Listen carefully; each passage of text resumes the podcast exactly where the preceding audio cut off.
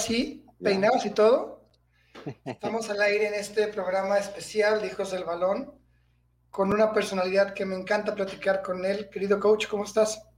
Muy bien, mi querido Alo, ¿qué tal? Muy buenas noches, este, desde Puebla para el mundo y para Guadalajara. ¿Qué onda? Pues mira, la idea de este programa, en el cual quise que lo hiciéramos y te extendí la invitación que amablemente aceptaste, fue porque sabemos que el día de ayer, 6 de abril, se conmemora o se festeja el Día Internacional del Deporte para el Desarrollo y la Paz. Es un, en el sentido de que el deporte se puede utilizar para mejorar el, mundo, ¿no? Para mejorar cualquier ámbito de la sociedad. ¿Y quién mejor que tú para que nos platique? Porque te has hecho un montón de cosas respecto al tema tanto en Puebla como en, como en Barcelona, como en diferentes lugares, para que tú y yo platiquemos sobre este, este tema tan bonito, que soy honesto, tenía un montón de ganas ya de platicar hace mucho tiempo, y que al fin se da la oportunidad, y que bueno, va a quedar en Facebook, en YouTube, y esperemos que también, si queda bonito, en, en Spotify. ojalá, ojalá. Vamos a, entonces hay que lucirnos, por favor, para que entre bien el programa. Mira, aquí tengo mis apuntes. Eso. Eso te Para que todo salga perfecto el día de hoy. Claro, por supuesto. Pues mira, pues hablar sobre todo del tema y, digo, te, agradezco todas las, como dicen, los cebollazos y las flores, pero también tengo que eh, comentar a, la gente que nos está viendo y escuchando y agradecerles nuevamente que, esté atento a, este, a esta emisión. Pero también Alonso, pues eh, me acuerdo mucho de que tiene eh, mucha experiencia en eso. De hecho, pues me gustaría en algún momento que tú también pudieras contar toda tu experiencia ya sé que no están solo en este país, sino en varios lugares de este, del mundo. Y pues sobre todo, ¿no? Digo, Alonso lo ubicamos como el mister de aquí de Hijos del Balón, como la persona que ha llevado este tema a, redes, pero atrás viene una congruencia de vida y sobre todo muy enfocado al tema social. Creo que es la, es la base de la cual podemos partir para platicar el día de hoy, en el cual hoy no hablaremos de fútbol ni de la jornada, ni de Champions, ni del resultado de hoy entre el París y el PSG y el Bayern Múnich, que fue un partidazo, debo decir. Un partidazo, fue, el mejor partido que he visto yo de Champions en mucho tiempo. Sí. Pero eso lo dejamos el domingo, para, que, para dejarte más para el domingo. Pero el, el tema del fútbol en particular, porque podemos platicar de cualquier deporte, pero el tema del, del fútbol como algo tan bonito, como un instrumento perfecto para cambiar sociedades, para cambiar la mente, la mente, el cuerpo y el alma de las personas. Creo que vale mucho la pena tocarlo el día de hoy, con motivo de este 6 de abril, el día de ayer. Y, y sí, tenemos experiencia, tanto tú como yo, en diferentes ámbitos, dentro de, estas, de este, este tema que, que no es tan popular ni tan conocido aquí en México, que se hacen muchas cosas, tú haces muchas cosas, Ricardo hace muchas cosas, nuestro buen amigo Ricardo, toda la gente de, Puebla que conocemos hace un montón de cosas y valdrá la pena platicarlo y presumir lo que ellos hacen a través de los programas de Fundación Telmex, por ejemplo. Pero de verdad que, que, es maravilloso cuando, cuando nos damos cuenta que a través de un balón se pueden cambiar tantas vidas. Claro.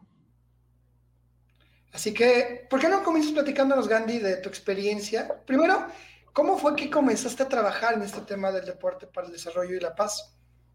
pues mira, pues qué bueno que lo dices, sobre todo hablar de dos palabras tan significativas, sobre todo en un tema, en un tema social, ¿no? Digo, hablar del deporte es también trabajar desde el fondo, desde los orígenes de la humanidad, el ser humano, digo, vamos a remontarnos antropológicamente hablando, de cómo pudo subsistir y trabajar en un mundo donde definitivamente tenía que emplear la herramienta más importante, que es su cuerpo, y digo, la humanidad como tal, ¿no?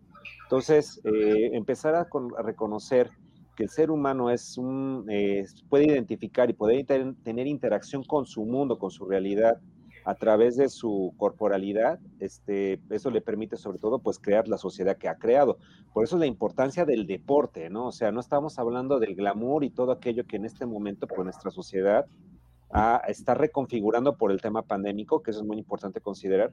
Pero eh, fíjate bien, o sea, el hecho de que estemos hablando deporte, que ya dimos con una revisión rápida, ¿no? La importancia de que la humanidad esté trabajando su corporalidad para poder interactuar con el mundo. Y número dos, el concepto de la paz, ¿no? O sea, trabajar con la paz y, digo, podemos trabajar desde el tema de derechos humanos, de, temas más profundos, justicia social, eh, tantas cosas, eh, entrar un poquito más de un tema introspectivo, el tema este, de la paz contigo mismo, pues bueno, podemos ahí remontar mil cosas. Entonces, ¿cómo podemos hacer esta conjunción? Y qué bueno que hay un día que reconozca esta, este conjunto, ¿no? Esta unión de estos dos conjuntos y que nos pueda permitir saber cómo el hecho de que nuestra corporalidad, al ejercer una actividad llamada deporte, podamos conseguir la paz, la paz, ¿no? Incluso hasta la justicia, que estoy tocando otro punto que quisiera traer al tema, ¿no? Y tú dices, bueno, ejemplos que hemos tenido, ¿no? De las colaboraciones en muchas instituciones a nivel global, no tan solo en México, a nivel global, eh, el tema de llevar el deporte, y bueno, México, pues eh, casi no sé cuánto porcentaje, pero todo el mundo practica fútbol, la mayoría. Eh, somos un país 100% futbolero, somos un continente 100% futbolero, a pesar de, de otros temas en Estados Unidos, pero eh, el deporte como tal eh, eh, nos ha permitido que sobre todo que desde muy pequeños empezar a, tratar que la humanidad a través de los niños pueda interactuar con un sistema de valores, de aprendizaje, de gobernanza, otro tema, gobernanza, empezar a gestionar e interactuar temas incluso de equidad de género. Entonces, tema es muy importante. Claro, o sea, y digo, y tú lo tú tienes, como una vez platicamos, ¿no? Por ejemplo, tú trabajaste en Madrid, si no mal recuerdo, en lo que tú me comentabas, y, y, por ejemplo, lo que ha hecho Fundación Telmes y Fundación Barcelona es algo muy parecido. Y ahí podemos traer temas de street soccer, de, este, de la calle a la cancha, este, ¿qué otro tema? Digo, eh, el proyecto Cantera, y un montón de nombres, un montón de nombres que han utilizado algún instrumento kinestésico, como es un deporte como tal, para poder integrar este, a, muchas personas que en este momento no estamos encontrando un lugar o sobre todo una justicia dentro de esta interacción social. Entonces, pues, eh, pues tú dices, ¿de dónde empieza esto? Pues prácticamente ya les estoy dando esta, esta radiografía de dónde comenzó todo este, esta pasión. Yo puedo saber que mi primera oportunidad me la brinda precisamente a nuestro querido Ricardo Jiménez, este, a mi querido Richo que me habló por teléfono y fue curioso y, en el 2015 me invita a, dar una plática a la selección estatal eh, de Street Soccer Puebla, que se iba al Nacional en Ciudad de México. Y, pude ver y percibir, era mi primer tú a tú con, chicos del proyecto de La Calle a la Cancha, eh, chicos con situaciones muy particulares y que ahora somos súper amigos y algunos hasta ya son mamás y papás. Eh, y cómo, cómo, ellos han percibido, cómo, cómo vivían el deporte, como ejemplo en este caso es el fútbol, cómo lo vivían, incluso como un proceso de reivindicación propia. Y estos chicos, la mayoría traían unas historias de vida muy complicadas, muy difíciles, temas de mucha violencia, de orígenes muy humildes, y, la cual utilizaban la pelota para, y el deporte o el, esquema del deporte para poder tener, ¿sabes qué? Un momento donde pudieran incluso revalorar no tan solo su propia existencia, sino todo su contexto. Un momento de paz. Claro, o sea, y, es lo que vamos a ver. Eh, aquí platicaba con una super amiguísima que quiero mucho, este, es este, mi y, es, vive en Guatemala, Dania Marianela, ella es antropóloga y forense, muy interesante, y platicábamos acerca de la justicia y la paz, ¿no? Entonces, eh, esta semana me presentó un mural donde en Guatemala dicen, para que exista paz social, primero requerimos justicia pero le digo que se contrapunteaba con, por ejemplo, lo que decía Mandela, o lo que decía este, en Uruguay Pepe Mujica, que de pronto, pues a veces nada más había un recurso para la paz o la justicia, con cuál te quedas, ¿no? Y empezar, pero al fin y al cabo, todas esas reflexiones nos llevan a crear un tejido social, un tejido social más fortalecido, más fuerte. Por ejemplo, si alguien reconoce la historia que hizo que Sudáfrica en el 90, el 95, 96, 94, si no mal me pierdo. De hecho, hay una película llamada Invictus, que, habla acerca de cómo eh, a través del rugby eh, Mandela unifica, unifica toda una nación que estaba dividida y que estaba eh, ansiosa de justicia por toda la violencia y la discriminación racial que hubo en ese entonces, ¿no?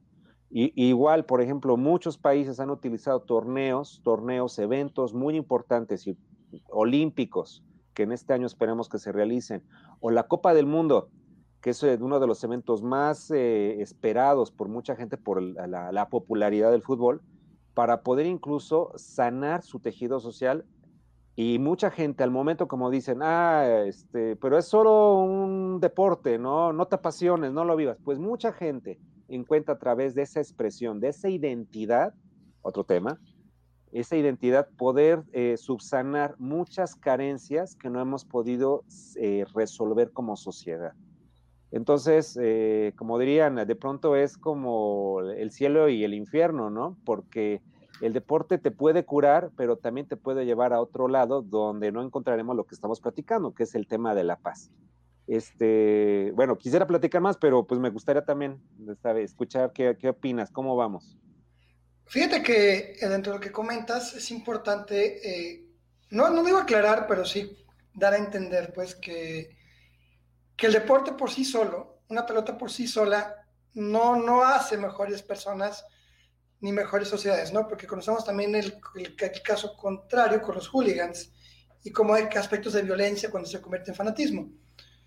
Pero creo que es muy importante que, y yo así lo considero, creo que también tú y mucha gente que está a, a nuestro alrededor, en el que cuando el, cuando el fútbol en particular, como el deporte más sencillo que hay, que requieres dos mochilas, dos piedras y un bote de frutzi o un balón o lo que sea.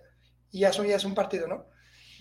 Realmente cuando uno está en una cancha, se, se rompen géneros, se rompen barreras de idiomas, de lenguajes, de, de, todo. Porque al final se vuelve un idioma universal el fútbol. Entonces cuando tú lo acompañas de, de, de, de cuestiones a la par, como es educación, como son valores, como es el mensajes positivos como el control de enfermedades, como el SIDA en África, como el, algunas, algunas cuestiones como el, el, ay, se me fue la, el lavado de manos también. Claro. Vas generando conciencia para, para que la gente vaya agarrando disciplina, que es una palabra fundamental dentro de todo lo que estamos platicando aquí. Porque a través del deporte uno va generando disciplina. Y nos podemos centrar en niños, que es lo que nos vendrá directamente a la cabeza, pero también es importante centrarnos en que cualquier persona de cualquier edad, de cualquier género, color, raza, edad, idioma, lo que sea, cabe en una cancha de fútbol. Claro. Y, no tan solo... Sí, perdón, perdón. Adelante, adelante. No, no, no, y no, no, te quiero robar la idea, pero sí, sí, va, va, va. Ah, realmente es, el, es un mecanismo en el cual pues todos nos sentimos contentos y, te, cansas y disfrutas y te da risa y te, alegras.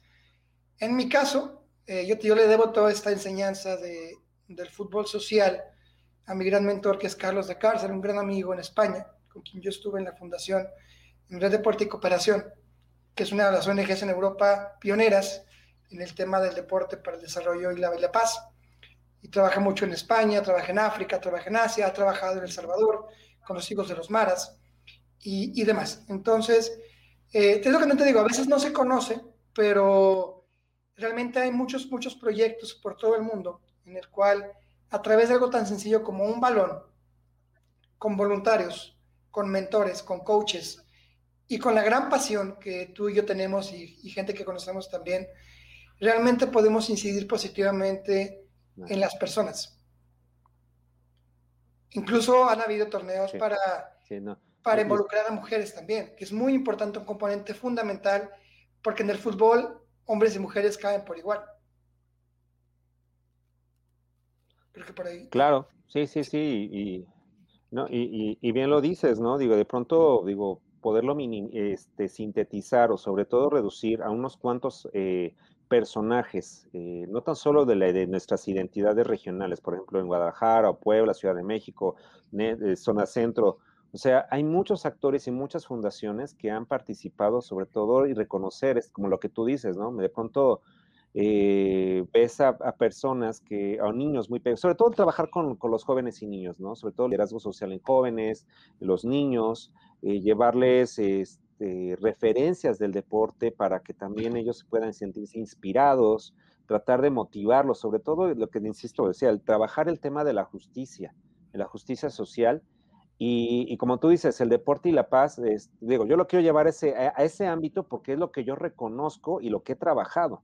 digo, tanto tú como yo ahorita que estabas comentando, hemos participado en muchos proyectos este, que, han permitido sobre todo vivir y palpar cómo se vive esa, esa forma de hacer las cosas y que no es nada sencillo, ¿no? Porque lamentablemente, pues sí, este, eh, es un proyecto a largo plazo, como dice mucha gente, es, es, que en este momento este pequeño está participando en una metodología especial del deporte y todo, entonces en unos 10 años quizás veamos en qué ciudadano se está convirtiendo, ¿no? O qué tipo de valores se están desarrollando digo, con lo, el tema de la Fundación Barcelona y la, y la Fundación Telmex y, como tal la metodología FútbolNet, mucha gente cuando ve en FútbolNet Barcelona creen que es fútbol.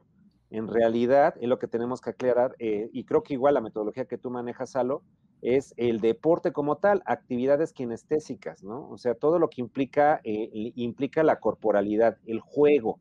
El juego es muy importante que es la base del deporte. Un deporte no es tan solo ganar competencias o, participar en torneos, es el juego como tal. Entonces, desde niños empezamos a crearles como esta oportunidad. Digo, por ejemplo, la metodología de FútbolNet se divide en tres pasos. Primero es diseñar el juego. Eh, hay, un, hay un, esquema, fíjense bien qué tan importante, un contexto que permite que cada uno, como ciudadano, niños y niñas, puedan integrarse en, un en una sola formación. Hay un guía, hay un moderador, el moderador simplemente tiene que ser el medio por el cual organice que el grupo el mismo juego, trabajar un valor específico, que dentro de la, eh, fundación, bueno, lo que es el esquema de la Fundación Barcelona, manejamos el, la humildad, el esfuerzo, el respeto, la ambición y el trabajo en equipo, pero muchas, muchas, muchas instituciones eh, manejan su propia identidad. Fíjate y bueno, en este aspecto, sí. un poquito, eh, manejas algo muy interesante, ¿no? Cómo cada organización tiene a lo mejor un plan propio para, llevar a cabo el, su modelo de, inclusión o de integración, si podemos llamarlo así, ¿no? Exacto. Integración tanto a minorías, a niños en cuestión vulnerable, a mujeres en cuestión también vulnerable, a otro tipo de, minorías. Principalmente, ¿no? A gente con discapacidad también es un tema muy importante. Yo, por ejemplo, cuando me tocó por parte de Red Deporte, me tocó ir a un festival en Alemania, en Colonia, en el que, padrísimo, me tocó convivir con, eran como 100 chicos de todo el mundo, él era el único mexicano ahí, entonces era más padre todavía, pero me tocó trabajar un tipo de juego que se llama Fútbol 3, Fútbol 3, en el cual son tres tiempos y en el cual los chicos toman decisiones sobre qué reglas se tienen que implementar dentro del juego. En reglas, por ejemplo, como que, que, que, cuando meta gol todos tienen que bailar. O que cuando mete gol todos se dan la mano. Cuestiones que aparentemente son muy básicas, pero que a la hora que tú las pones en, en, en, el, en el, juego y cuando vas perdiendo, no es tan fácil. Entonces, es una dinámica que lleva obviamente monitores, que lleva evaluaciones, que lleva revisiones y que lleva mucho tiempo. Que lleva mucho tiempo, no únicamente con un juego, ya, ya hicimos, ¿no? Como tú bien dices, lleva mucho tiempo, lleva muchos meses de trabajo para que comiencen a haber cambios positivos. Claro, pero, es una maravilla cuando comienzas a ver realmente cómo la gente se empieza a integrar y cómo tú conoces mejor que yo esta parte y a lo mejor nos puedes platicar cómo algunos quizás índices de, de delincuencia o cuestiones de alcoholismo, cuestiones de drogas, pueden comenzar a bajar a la hora de aplicar ese tipo de iniciativas. Claro, pues, eh, pues digo, de hecho mismo ya trabajar el tema de las adicciones es algo que, he estado comentando, digo, y quiero ser respetuoso a nuestros amigos psicólogos, terapeutas y especialistas en el tema de adicciones, pero pues en realidad pues el ser humano ha creado este esquema, digo, no quiero este, ser eh, blasfemo, pero sí es importante reconocer que una adicción es tratar de sustituir la, carencia de algo, algo muy importante, sobre todo en el tema psicológico. Entonces hay una gran explicación, digo, ahí lo pueden googlear mis amigos millennials, pueden este, googlear ah, respecto a esta adicción, bueno, a, por qué surgen las adicciones. Las adicciones no tan solo son sustancias, son adicciones a muchas cosas que, que nos tratamos de evitar nuestra realidad.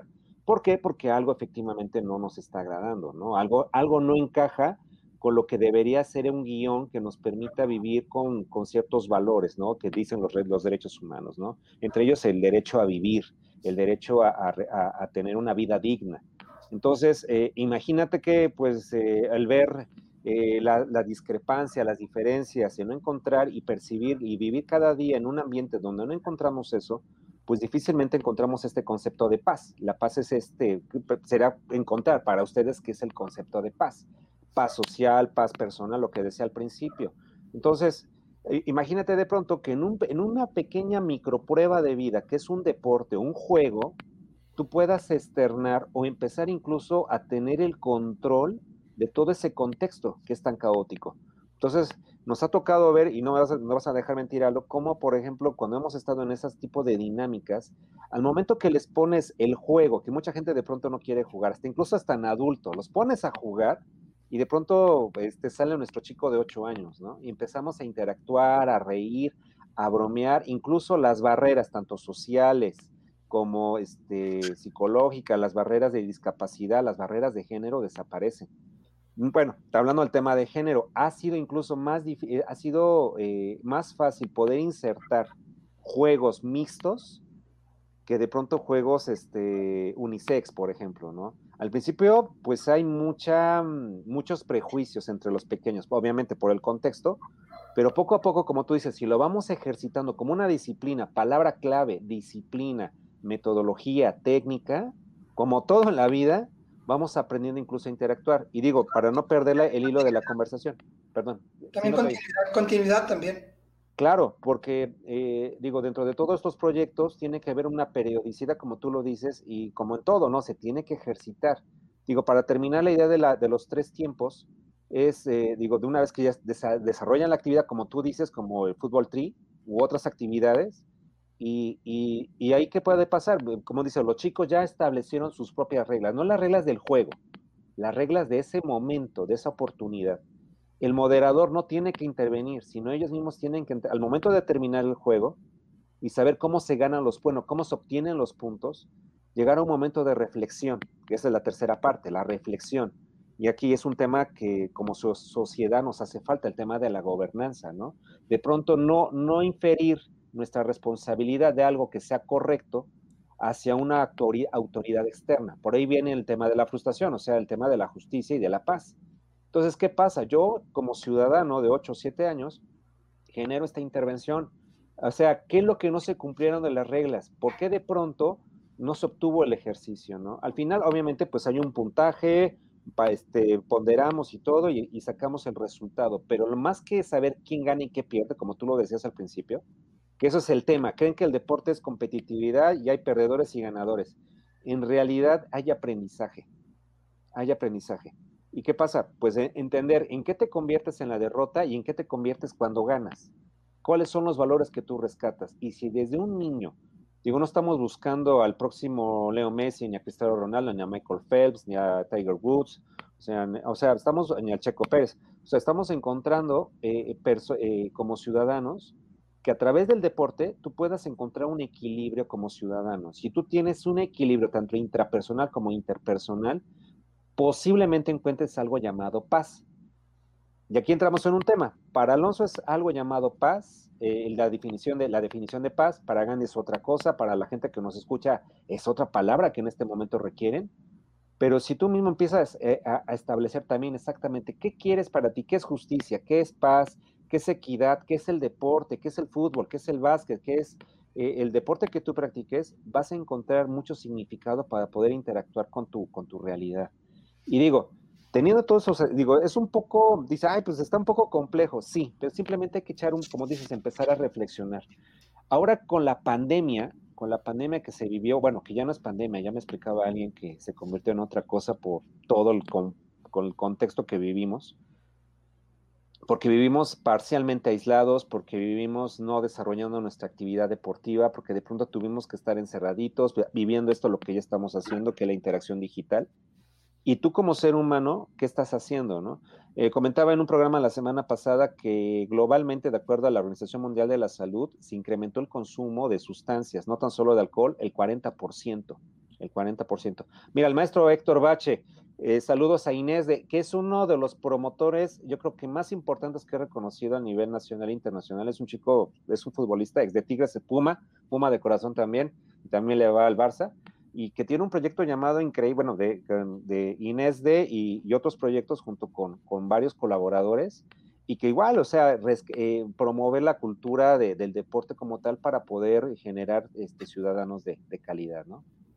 Y fíjate en este aspecto, eh, cuando tú hablas de paz, cómo exactamente se ve en diferentes canales. Podemos ver en una colonia popular, en la cual, eh, por ejemplo, Puebla se ha hecho mucho a través de las iniciativas de street soccer, ¿no?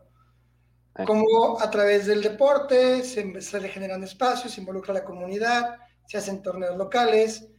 Me tocó estar en Tetela cuando fue el, campeonato de street soccer, que fue padrísimo. Mm, ahí creo que también tú fuiste, ¿no? No, no, a Tetela no fui. No, pues me tocó estar con, ahí con Ricardo y, todos los chicos. Sí. Era increíble, ¿no? Y ahorita platicaremos de, de, ese, de ese evento Street Soccer, que es muy, muy interesante.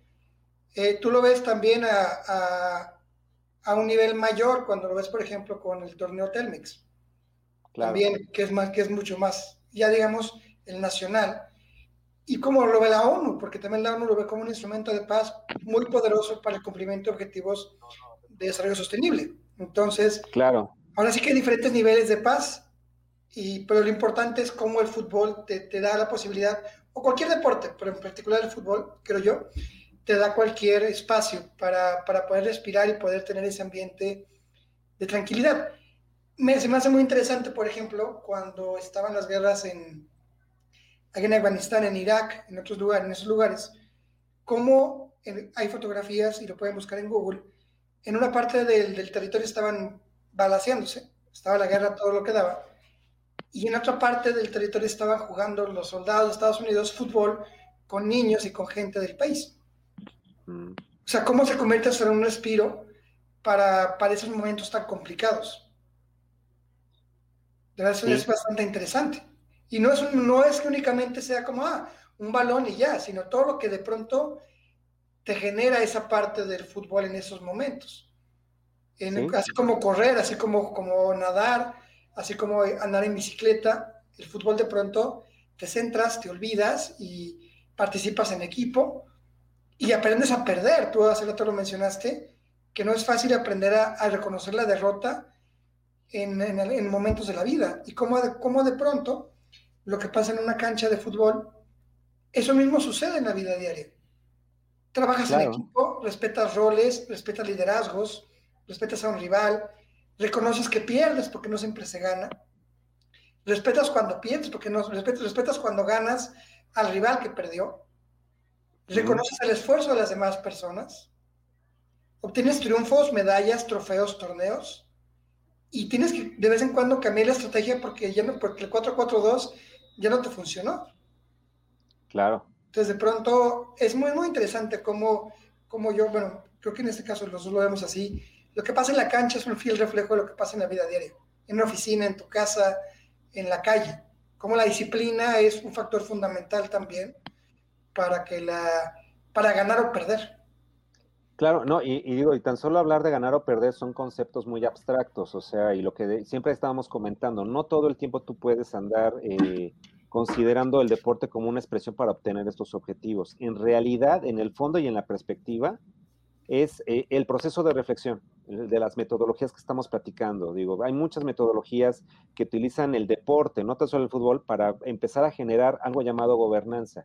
Y la gobernanza es, eh, es algo que es que darle el poder nuevamente a las personas para que gestionen no tan solo un tema de fútbol, sino si todos sus sistemas, este, su, sistema social. O sea, hablamos de servicios básicos, su situación política, su situación de su colonia. Fíjate bien cómo esto extrapola ese punto, ¿no? Imagínate que de nuestros procesos, nuestros chicos, hace 20 años que tuvieron una metodología y a través del deporte pudieron generar muchos valores, una perspectiva de, de identidad con su entorno y todo, actualmente a los 20 años estas personas pues ya generaron este proceso de reflexión. Y es lo que buscamos, gente o personas que hagan reflexiones y que sean resilientes, palabra clave en este momento, en su entorno. Y tú lo dices bien, el deporte te ofrece esas microvidas. Mucha gente, y te lo digo, yo fui una persona sedentaria, yo creo que cuando fui más joven, pero poco a poco este, em, empecé a entender esta parte de, de, cómo el deporte en un proceso, en, una, en un microensayo, en una competencia, tú puedes obtener muchas cosas si tú quieres. mucha gente me, ha criticado el hashtag de, de volver a ganar y, y, una vez alguien me escribía, es que no todo el tiempo, qué ambicioso, no todo el tiempo puedes ganar, algún día vas a perder.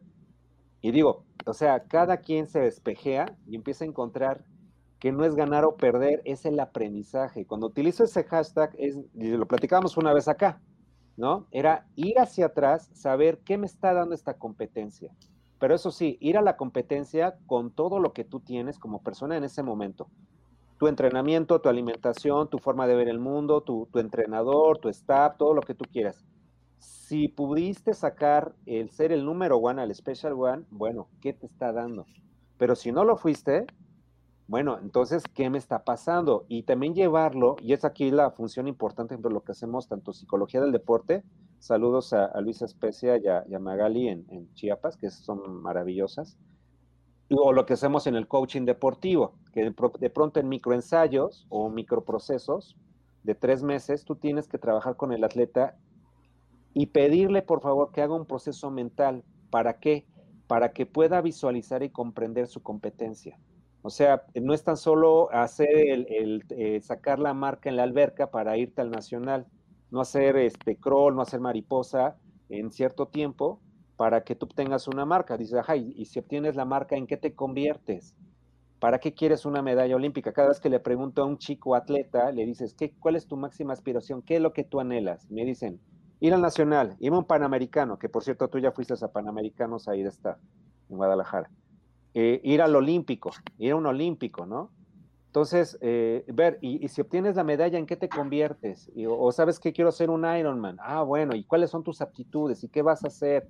¿Y, en, qué tienes que empezar a trabajar en ti para lograr levantarte todos los días, para invertir en tu formación? Entonces la gente se va dando, por eso mucha gente pues de pronto nos desmotivamos, ¿no? O sea, de pronto creemos que, que hacer un deporte es ya estar en la, en la luminaria, en todo ese, ese glamour que en realidad es bonito, yo creo, ¿no? Pero, pero en el fondo, la esencia del mismo deporte es trabajar más atrás, ¿no? Trabajar la esencia del ser humano. Al fin y al cabo, el ser humano es lo que implica, lo que decía al principio de la plática. Nos movemos, si no nos movemos como humanidad, como persona, nuestra corporalidad para interactuar con el mundo, es difícil que comprendamos lo que nos está sucediendo. Y tú bien lo decías, ¿no? Como en un lugar hay, hay guerra y en otro lugar estamos jugando fútbol ¿no? O porque de pronto a la gente te pones un par de tenis y después de irte a correr media hora regresas renovado. Fisiología, o sea, reconocer todo lo que estás agregando en tu cerebro, como de pronto una idea al irte a correr unos 10 kilómetros regresas con otras ideas, ¿no? O practicar un deporte o nadar, o apenas que estoy aprendiendo este, a hacer bici con los Trilaf en Puebla, ¿no? O sea, nunca había hecho bici, pero bici bien, ¿no? O sea, que te ponen con tu bici. O sea, qué maravilla, chingo. Y yo sé pedalear desde los 5 años, ¿no? pero nunca este nivel. ¿no? Claro, Entonces tú dices, sí, claro, o sea, todo lo que te está brindando. Y mira, he, hecho, he hecho alpinismo, he jugado vóley, he jugado fútbol, este, he hecho correr, bueno, soy corredor. Eh, ahorita estoy entrando a este tema, medionado, y saludos a Laura Cordero en Alfa 3, que es mi instructora, que me dice, bueno, por lo menos le echo ganas, ¿no? Es lo que me dice, ¿no? Pero es, es la voluntad de qué te estás convirtiendo día a día, y algo así te puedo decir en, en lo personal. Yo estoy consciente que, nunca voy a ir un panamericano, y menos por edad y por otros factores, pero cómo es indispensable cada día vencerte a ti mismo y cómo de pronto el deporte me ha dado tanta paz. ¿Por qué? Porque de pronto hay injusticias, Alonso. O sea, injusticias en lo que te pasa en este momento, porque se te murió un familiar, porque tu negocio falló, porque tienes una adicción, porque tal vez el tema de pareja, o tus hijos, o lo que, bueno, a los que te dan hijos. Entonces tú dices, bueno, entonces, ¿qué hago? Bueno, pues interactúo. La primera conquista, la primera conquista para poder vivir en nuestro mundo es hacia nosotros. ¿Cómo lo sé? Sí, perdón. Perdón, y es lo que decía, ¿no? Los niveles de paz, al final de cuentas, todo lo que engloba, ¿no? La paz mental, la paz personal, o ya la paz de, de un grupo, una sociedad o de algo más grande. Me voy un poco más atrás de lo que platicabas ahorita eh, cuando hablabas de, la, de, cuando platicaste con la gente que estaba en competencias, iban a Panamericanos o iban a Olímpicos, ¿cómo también al momento de que, por ejemplo, una Ana Gabriela Guevara, o una Hasha Luna, o una Pablo Espinosa, un Romel Pacheco, o la selección de 2002 que ganó el oro en, en Londres, ellos también se acaban volviendo o acaban mandando mensajes positivos. Tiene tanta fuerza esta parte del deporte que se convierten en roles para que, para que los chicos quieran ser como ellos. Si tienes disciplina, si, si entrenas duro todos los días, si le metes ganas, si no te quejas, si te levantas, si vuelves a ganar todos los días, a lo mejor no vas a llegar, es más, es muy posible que no llegues a ser como, una, como un Nobel Pacheco, porque es uno en un millón. Pero, pero, pero todo lo que te va a dar en ese proceso de vida, para que seas mejor persona, más sano, que es un problema fortísimo en México. Somos un país lleno de gente con obesidad y con hipertensión y diabetes, y es un tema muy importante, en donde el deporte es un factor fundamental y donde pienso yo que, que, a nivel gobierno, empresas, políticas públicas, universidades, todo el mundo tendrá que involucrarse de lleno para encontrar un modelo para que la gente que ya hace deporte, porque mucha gente lo hace, realmente lo aproveche como tal. Porque, porque si ya hacemos, jugamos fútbol, si ya corremos, si ya hay academias de básquetbol, creo que, no sé tú qué, tú qué opines, hace falta un componente para que realmente la gente lo aproveche mejor para su salud. Entonces, a partir de ahí se van dando mensajes muy importantes en los que la gente tiene que, reconocer el deporte como esa forma de vida saludable en la cual poder salir adelante, poder tomarlo como esa, como esa, como esa componente del día a día. Entonces, eh, si hablamos de disciplina, tiene mucho que ver con eso. Si hablamos de constancia, tiene mucho que ver con eso. Si hablamos de, de respeto por uno mismo, comenzando por nosotros, como respetarnos como personas. Si voy a correr, híjole, esos taquitos, esas enchiladas, a lo mejor, pues no me las pongo, ¿no? Porque, porque tengo que respetar mi cuerpo para superar mi marca el, el día siguiente. Si estoy en un equipo de fútbol y me echo la caguama, pues sí, a lo mejor me gusta, está bien, pero también sé que si voy a un nivel competitivo, a un nivel que quiero ganar el, trofeo, no me va a ayudar. ¿Me explico? Claro, sí, claro. Sí, claro, y, bien lo dices, pero mira, yo, em, como digo, son varios puntos que quiero comentar y siento y percibo que, que, de pronto la gente pues nos perdemos en, este, en esta dicotomía de ganar o perder, nuevamente el mismo punto, ¿qué es ganar y qué es perder? Y entre esos dos polos en realidad está la ganancia, es lo que importa, porque no es estos dos fenómenos. Para mucha gente decía alguien, ¿no? Mariana, eh, Martina Navratilova, ¿no? Aquel que dice que lo importante es competir es que siempre perdió o algo así, ¿no? Pero bueno, y ellos son, están trabajando porque es su fuente de entender el mundo. Así ellos este, decodifican su realidad. Entonces, eh, pero tú dices, a lo mejor el ser un gran deportista me convierte en una gran persona, no lo sabemos. La pregunta es, ¿y si lo intentas y lo, y lo comprobamos, qué pasaría? Ah, no, pero a fuerza el ser humano, en, dentro de nuestro tema este, ya filosófico, es, siente tanta incertidumbre, quiere garantías de que lo que va a hacer o lo que va a invertir le va a producir una ganancia, ¿no? Y aquí es el tema del aprendizaje. El ser humano de pronto le cuesta mucho trabajo aprender. Y lamentablemente todo el tiempo, es más, en este momento tú y yo, con esta cápsula, con este, este, este evento que estamos haciendo, estamos aprendiendo algo nuevo. Cada encuentro que tú y yo tenemos en entrevista, nunca sabemos cómo va a salir. O cómo vienes tú, cómo vengo yo, o cómo la gente en este momento está interactuando. Ándale, ándale. Oh, oh. De la carpeta. Nunca sale, como lo pensamos. Sí, eh, no, igual en este momento, por ejemplo, yo te puedo traer otro speech, pero quizás hace una semana traía otro. ¿Por qué? Porque acabo de entender algo, digo, acabo de, decirte que platicaba con mi amiga Marianela y, entramos a un tema este, de, justicia social para lo que ella se dedica, ¿no? Entonces, eh, eh, digo, y el deporte como tal, digo, ah, eh, me dice, bueno, ¿y tú qué haces de deporte? Pues yo hago esto. Trato de entender qué siente, por ejemplo, un, atleta. ¿Y qué es un atleta, no? Hay atletas amateurs, recreativos, atletas elite, y, vas a conociendo todas este, estas circunstancias. Lo único que sé, y, y digo, siempre saco de referencia este manualito de Stephen Covey sobre la gente altamente efectiva y que está, la gente que, bueno, googleenlo, por favor, la gente que no lo reconoce, la gente altamente este, efectiva de Stephen Covey es su libro de ya 30 años, y hay un esquemita y habla acerca de las victorias, la intrapersonal, intrapersonal y la interpersonal, la victoria privada antes de la victoria social. La victoria privada, y de hecho hay un comercial muy bueno donde sale Michael Phelps, no vamos a presentarlo acá. Eh, bueno, así lo vamos a decir, se llama Under, Underwood, o no me acuerdo cómo se llama la marca. pero ándale, pero que aparece, ¿no? Que de pronto, este, que hay que entrenar en las sombras para, para, la, para los reflectores, ¿no? Entonces, ¿qué es decir? Tú primero tienes que convertirte en lo que tú necesitas. Y en ese trance y en ese proceso de aprendizaje, o sea, no, olvídate si vas a sacar la marca para el nacional, olvídate si vas a sacar la olímpica o vas a irte al panamericano.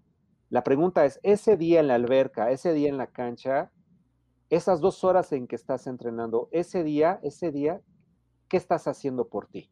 Y así le digo a mis atletas, del 1 al 10, ¿cómo te vas a meter a la alberca en este momento? No, pues voy a entrar de 5, ok, y el 5 te da, ok, y a la hora en qué te vas a convertir, ah, pues voy a querer un 8.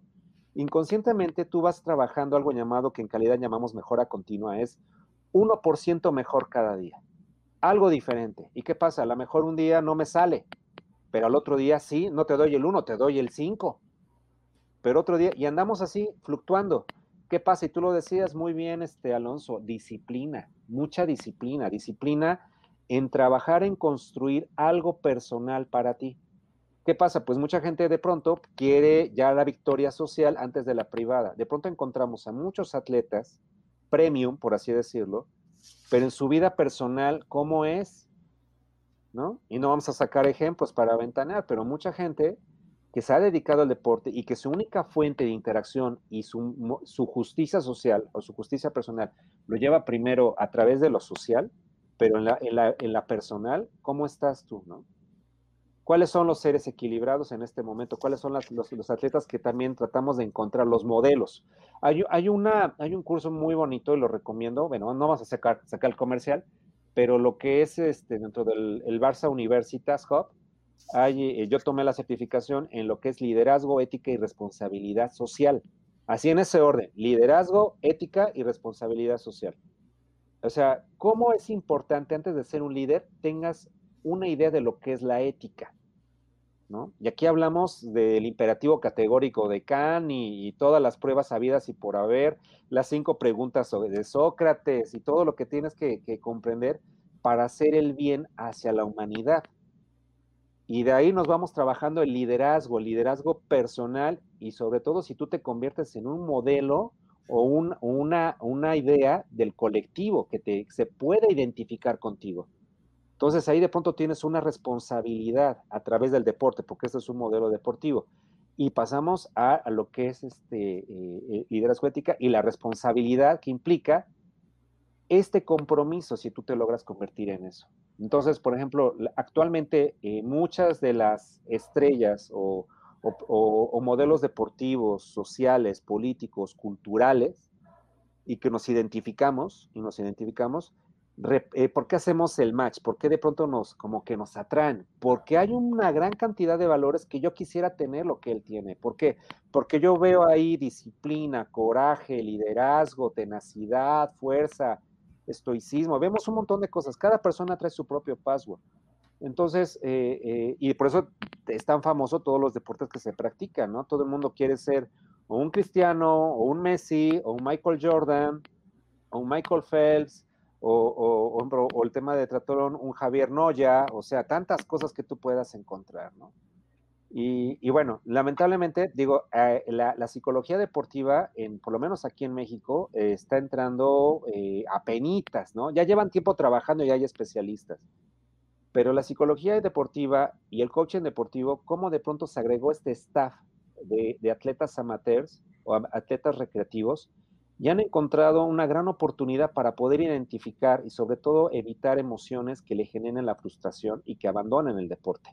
¿Por qué? Porque el deporte no es tan solo es, ganar o participar en tu competencia, es todos los días saber en qué te estás convirtiendo. Mira, qué bonito, ya pasamos de lo que platicábamos hace un principio, de la justicia social, y ahora pasamos a la justicia intrapersonal, ¿no? El atleta o el chico que en este momento está jugando fútbol en la calle, como yo lo hacía hace muchos años con mis amigos del barrio, cómo de pronto meter un gol entre dos postes o entre dos ladrillos te daba la vida, ¿no? cómo te convertías de pronto en una noche el, rey de la colonia, ¿no? Claro, realmente lo que decimos, que, estando en, en, ese espacio, en ese espacio único, la alberca, la cancha, el terreno, el cuadrito en la, calle, automáticamente hay una transformación en la mental.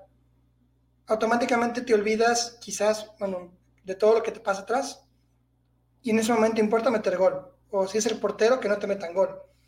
O si vas, si estás en el parque corriendo, es superar la marca del día de ayer. O sea, por un segundo, por dos segundos, pero llevar, llevarte al límite para y arrepentirte de los tacos que te comiste el día de ayer, pero ahí vas, ahí vas, ahí vas, ahí vas, ahí vas, para poder salir adelante. Entonces, obviamente, todo debe comenzar por el, a nivel intrapersonal, por uno por uno, como, el, como el primer, la, la primera persona a vencer, si queremos verlo así. Claro. Para de ahí seguir adelante y entonces superar, superar, superar y entender cuando uno pierde que, que hay que trabajar más duro y que hay que meterle más pila y más disciplina a lo mejor y, y todo lo que eso lleva. Cierto. Cierto, y, sobre todo, sabes que, que esto, tú lo decías, que se haga una cultura, una cultura de, de, aprendizaje, que desmitifiquemos el tema del deporte. No hay perdedores ni ganadores, que es una de las metodologías que se trabaja, por ejemplo, en el Fútbol Net y muchas otras metodologías, y que tratemos de establecer, eh, insisto, valores en cada uno de, de las personas que estamos interactuando en ese deporte. Yo también veo la responsabilidad no tan solo del deportista, sino también del entrenador y el staff, fisiólogos, los padres o los tutores de los padres, los tutores de familia, ¿no? Los tutores que se encargan de llevar a tu chico, a tu chica, si están en un club privado, o no tan solo el privado. Yo he visto, por ejemplo, en el tema de, del, del, deporte social, este, o el tema de metodología social, cómo los tutores llevan a los chicos a participar en las dinámicas, ¿no? Y cómo ellos de pronto también interactúan. Y aquí sí quiero reconocer, por ejemplo, el trabajo que ha hecho este, toda la gente en los nodos en, el proyecto en los dos años pasados, en, no tan solo en Puebla, Ciudad de México, San Luis Potosí, eh, Cuernavaca se agregó, Tlaxcala se agregó, eh, no sé, no quiero pensar cuál otra ciudad, creo que Pachuca, no me recuerdo. Pero bueno, entre los que yo conozco, es, obviamente, pues es un tema nacional, pero los de Puebla, que son mis amigos y son muy estimados amigos, con muchas cosas muy en común, a mi querido Luis, a querido Beto, a Dulce, a Bicho, al maestro Luis, que son los que son responsables en nuestro, obviamente a Ricardo Jiménez, que, que de pronto, pues ellos, como tú dices, ¿no? De pronto han encontrado eh, en el deporte pues esta, esta parte tan responsable, ¿no? Este, ejercen un liderazgo desde esta, esta ética y responsabilidad social que hablaba en un principio. Y, estoy hablando nada más de los actores que, que, tal vez yo pueda reconocer porque son cercanos, ¿no? Pero, por ejemplo, yo también te quiero reconocer a ti, Alo, por todo lo que también, digo, mucha gente, incluso los mismos hijos del balón no han de saber de ti, ¿no? De todo lo que te la has rifado, de todo lo que has pasado, de todo lo que has aprendido y, como tú lo dices, ¿no? Ah, te has aventado a creer en los proyectos, ¿no? Y sobre todo exponerte. Es, es que ese es el tema. Exponerte en aprender, entender de cómo estamos funcionando. No tan solo es, entender las reglas del juego. ¿Qué pasa si el juego no tuviera reglas? ¿no? Y cómo estas pruebas nos permiten interactuar con la sociedad.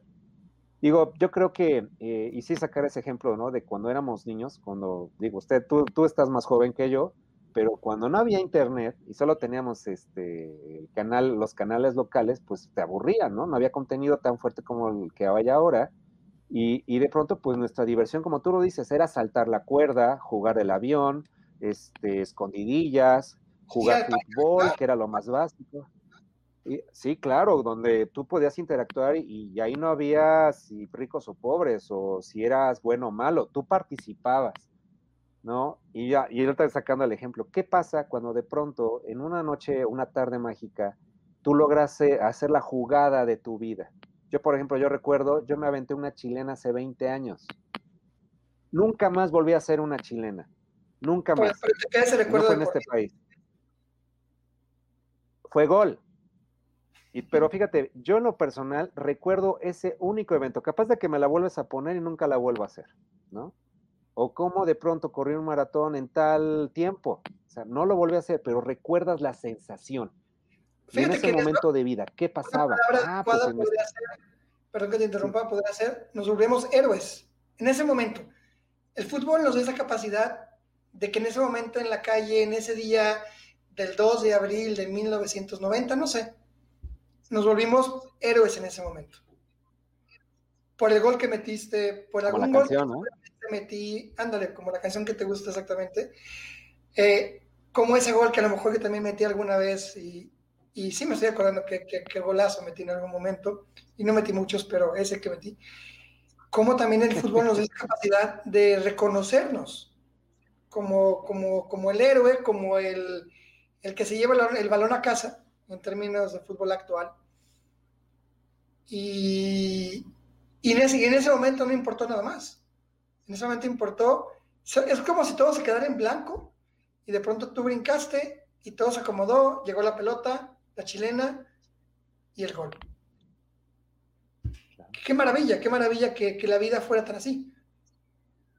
Son momentos de, en que las personas encontramos dignidad y sobre todo una razón por la cual tú tienes un papel en este momento. Por eso lo que hablabas de paz, ¿no? No tan solo es la paz social, también es la paz este, intrapersonal. Yo creo que a través del deporte podemos encontrar nuestra propia identidad, nuestra propia decodificación, nuestra propia, nuestro propio código, código de, interpretación que estamos haciendo en este momento, sobre todo en este momento, y que si tú puedes superarte y hacer cosas diferentes, digo, no estamos hablando que juegues eh, fútbol como, como Messi o que nades como Phelps o que boxees como Julio César Chávez o que cargues pesas como nuestra querida Cintia y Patti Domínguez ¿no? O sea, que, o, mucha gente que, he tenido el privilegio de reconocer, sino ver cómo, cómo esos triunfos, cómo ese gol que tú dices, Alo, lo pudimos llevar al trabajo, lo pude llevar con mi pareja, lo pude llevar con, con, con, mis hijos, o lo pude llevar con la gente que yo quiero y amo, ¿no?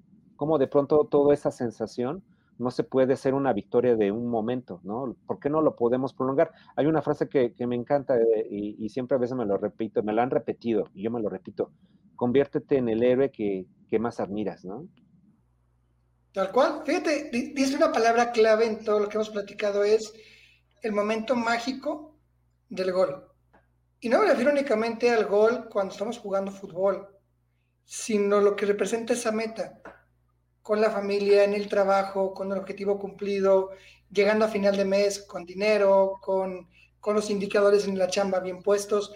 ¿Cómo todo eso es, el significado del gol? Porque trabajaste muy duro, trabajaste en equipo, te enfrentaste a rivales, a tiempos, a contingencias, a lo que fuera, para llegar a rematar en el momento y lograr el objetivo. Claro, ahorita que dices eso, Perdónalo, perdón. Ah, no, que como al final todo, eso, todo ese esfuerzo que tú hiciste durante tanto tiempo, con no tú solo, con, y es bueno reconocer a las demás personas con las que trabajaste mano a mano, llegaron a lograr eso. Eso es, eso es algo precioso.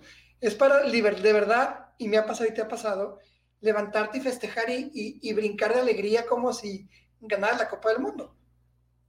Claro, digo, yo recuerdo mucho a, a unos chicos que vivían en un barrio este, complicado, con mucha violencia, y ganaron el torneo local.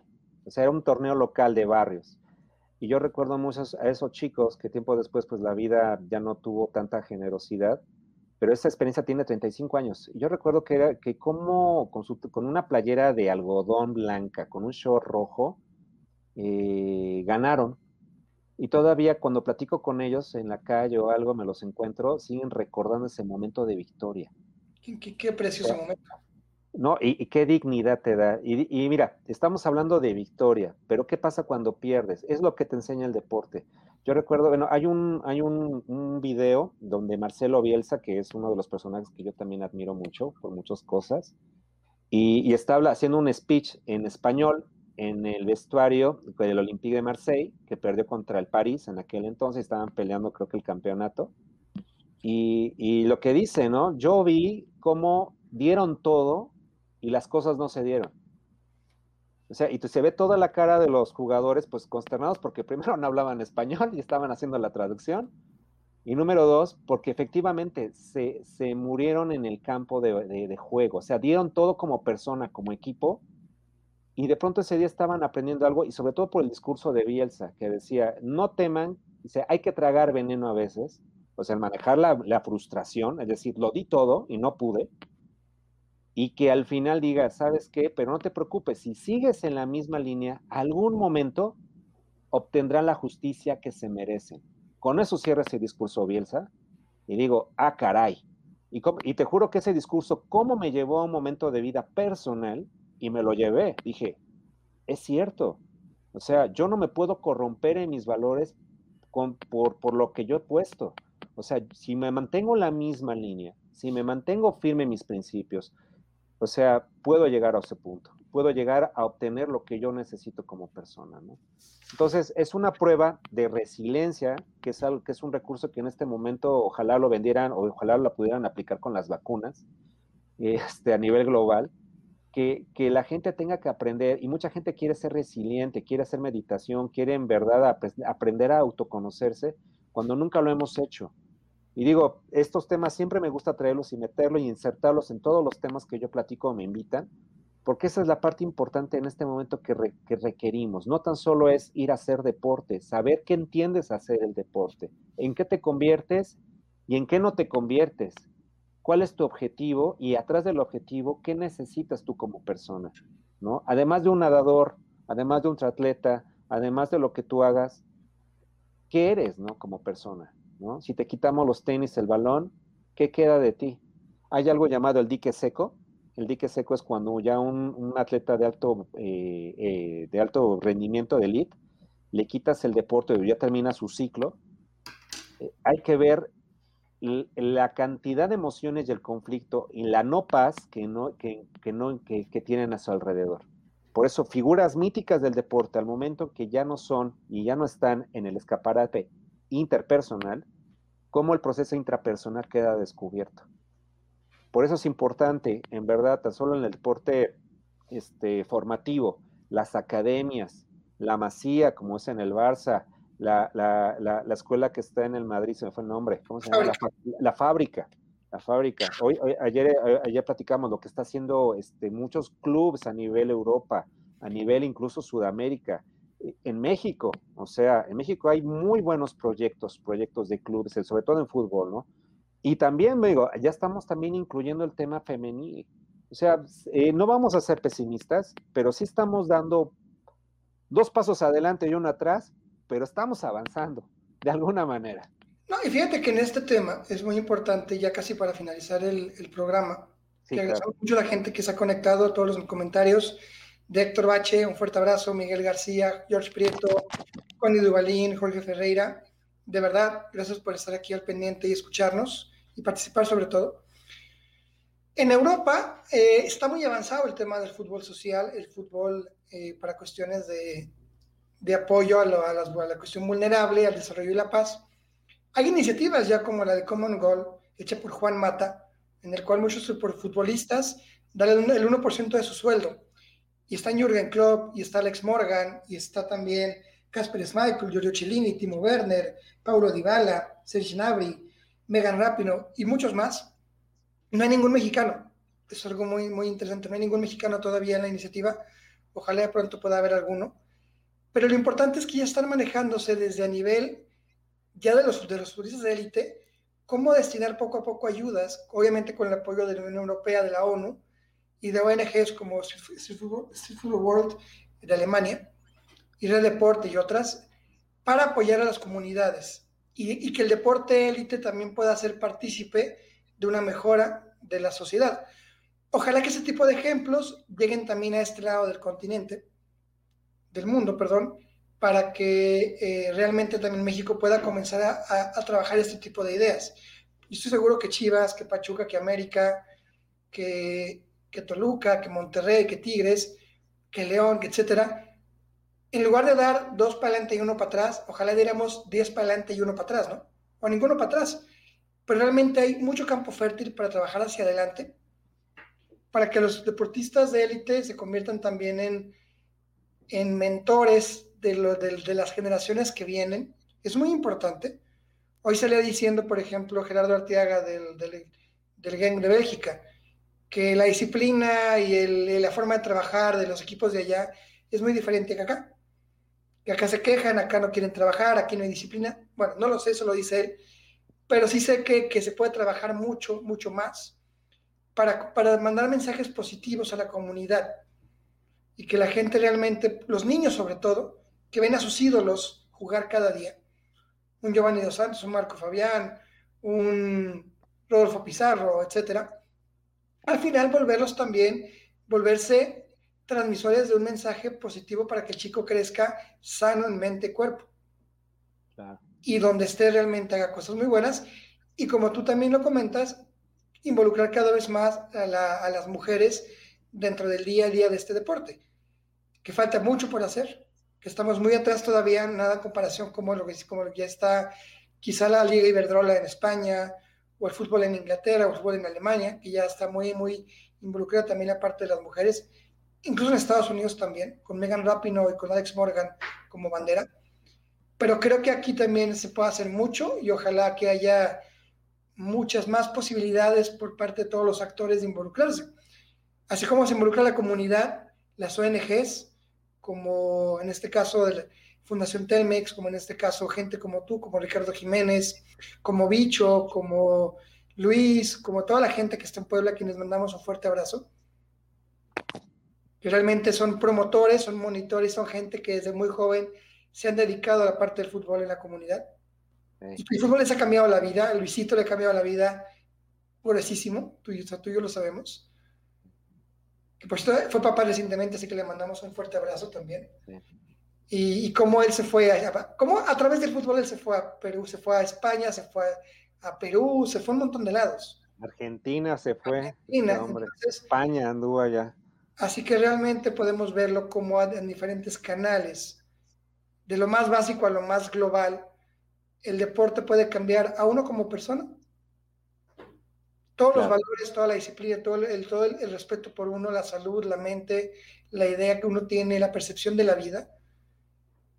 También como comunidades y como sociedades, que es muy, muy importante también esa, esa parte, ¿no? Cómo, cómo dirigir esfuerzos hacia una mejor comunidad. Con monitores, con trabajos sí por continuos, pero en comunidades vulnerables o comunidades donde a lo mejor hace falta mucha mano para hacer un tejido social más, más, más amable, por así decirlo, creo que se puede hacer mucho trabajo ahí. No, bastante diría yo. te, yo te quisiera preguntar, Gandhi, ya para finalizar, porque aquí podemos llevarnos todo el día platicando. dentro de toda la experiencia que tienes en el deporte social, en el fútbol social, ¿con qué te quedarías de experiencia? ¿Con qué me quedaría de experiencia? Pues mira, retomo la, la primera oportunidad que pude ejercer de manera este, empírica, porque todavía el, coaching deportivo yo me certifiqué hace un par de años, pues año y medio más o menos. Pero yo recuerdo mucho esa plática con, con esa selección del 2015 y te recuerdo a Bicho, a Luis, a Beto, a Selene, estaba Dulce, obviamente Ricardo fue el que me invitó y entré de emergente porque les canceló un conferencista en el último día y pues yo encantado, ¿no? Porque pues a mí el deporte me, ha fascinado y, algo interesante pasó. Después de ese evento en Puebla me llevaron a, la selección nacional a trabajar con ellos y, y, creo que esa vez, eh, por primera vez, México quedó campeón mundial en selecciones masculinas y femeninas. Siempre la masculina ganaba. Y, yo con lo que me quedo de eso es ver, eh, reconocer cada una de las historias que me contaron esa vez. O sea, yo me recuerdo, recuerdo mucho todo lo que yo no sabía, lo que había hecho cada uno para llegar a ese lugar. Yo no sabía sus orígenes y de pronto, cómo de pronto un deporte tan popular como el fútbol les daba cierta, cierta, cierto reconocimiento, identidad, hasta en cierto empoderamiento para creer que lo que vendría o lo que viene podría cambiar las cosas. Yo me acuerdo que eh, tanto como en Puebla como en México, en, el, Comité Olímpico, me acuerdo que fue invitado, hizo una dinámica y hizo un anclaje que, dije, aquí tengo, aquí tengo el éxito y aquí tengo lo que necesitas para que no tan solo seas campeón del mundo, sino que también te conviertas en una mejor persona. Y lo pongo en medio y le digo, aquí se va a quedar y el que quiera lo puede tomar, pero que tenga muy claro, o sea, no es tomarlo y ya soy campeón del mundo, es te vas a convertir en la mejor versión que tú tengas de aquí en adelante. Y sí te puedo decir que mucha gente con eso, pues eh, por algún momento creyó en sí misma, tomó eso y yo creo, y, y, por ejemplo, las chicas no quedaron, no ganaron, no fueron campeonas nacionales, pero llegaron a semifinales por primera vez, Puebla.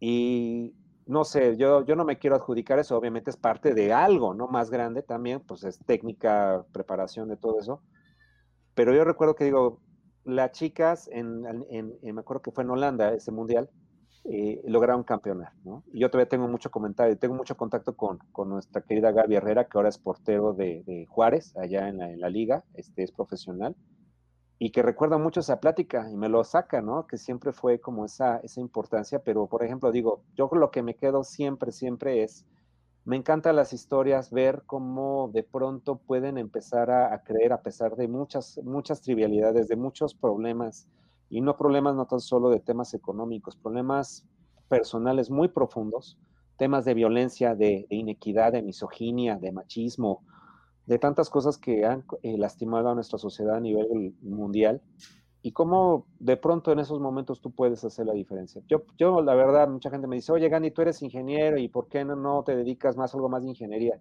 He encontrado tanta paz, he encontrado tanta identidad con estos chicos y yo creo que por eso, en verdad, digo, eh, para la Fundación Barcelona, eh, digo, yo no, yo no pido remuneración ni nada, nunca lo he pedido, pero me he brindado con ellos porque creo en el proyecto.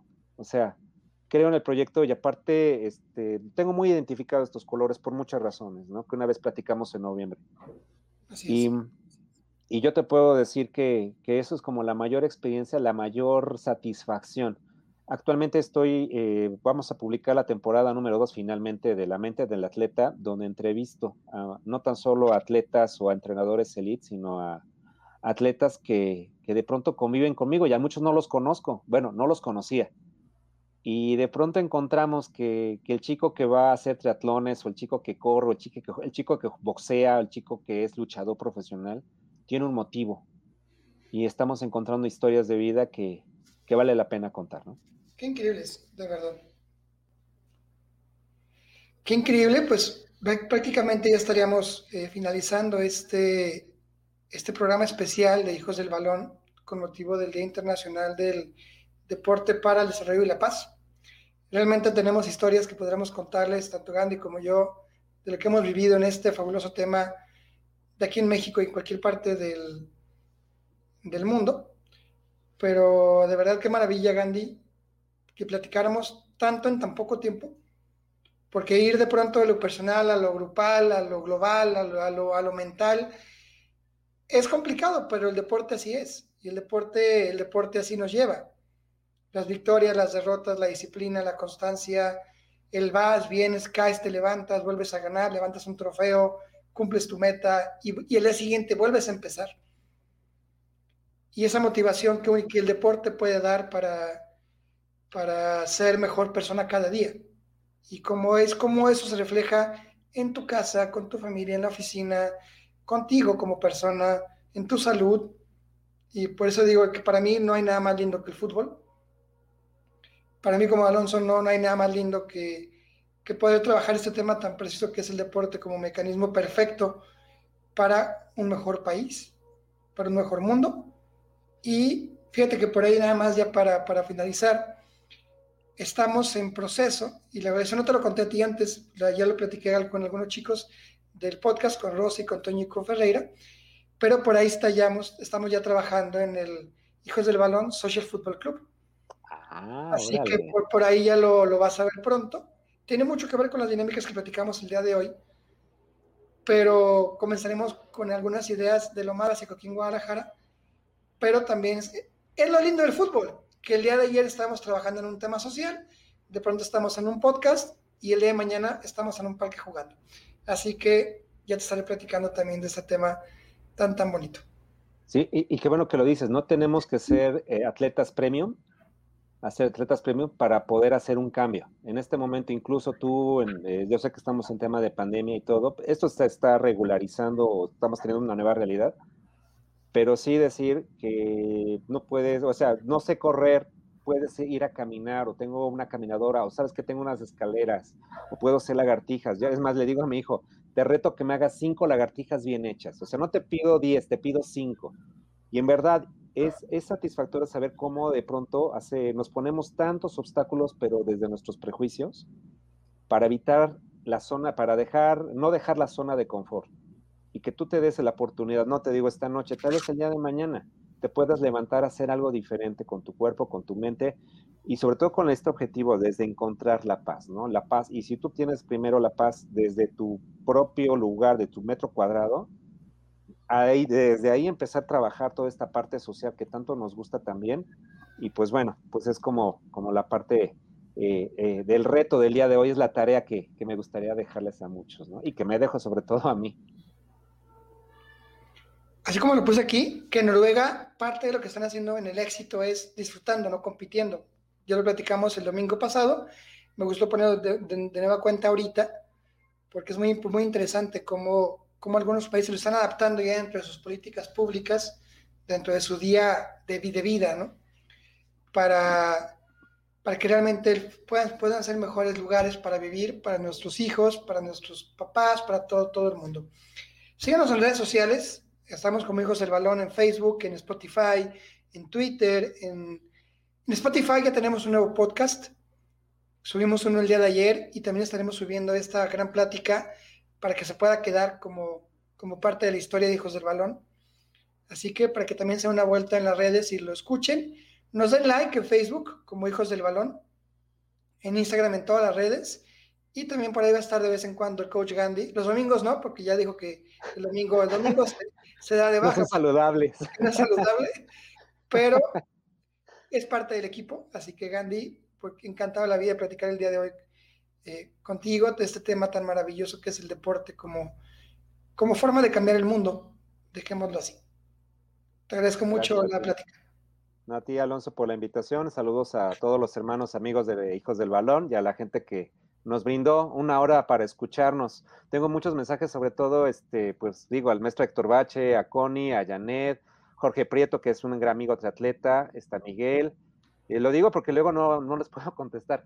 A la maestra Vero Velasco, o sea, es una referencia esa mujer. Saludos, maestra Luis Cantú, que también este, un gran, gran triatleta amigo mío. Y bueno, pues eh, agradecer nuevamente a Lupita Esquivel, por supuesto, a mi querido Max, a Estelita, y pues la gente que, que luego me hace tanto favor para poderme ver y que acepta las invitaciones. Ahí luego los invitaré a brindar. Ah.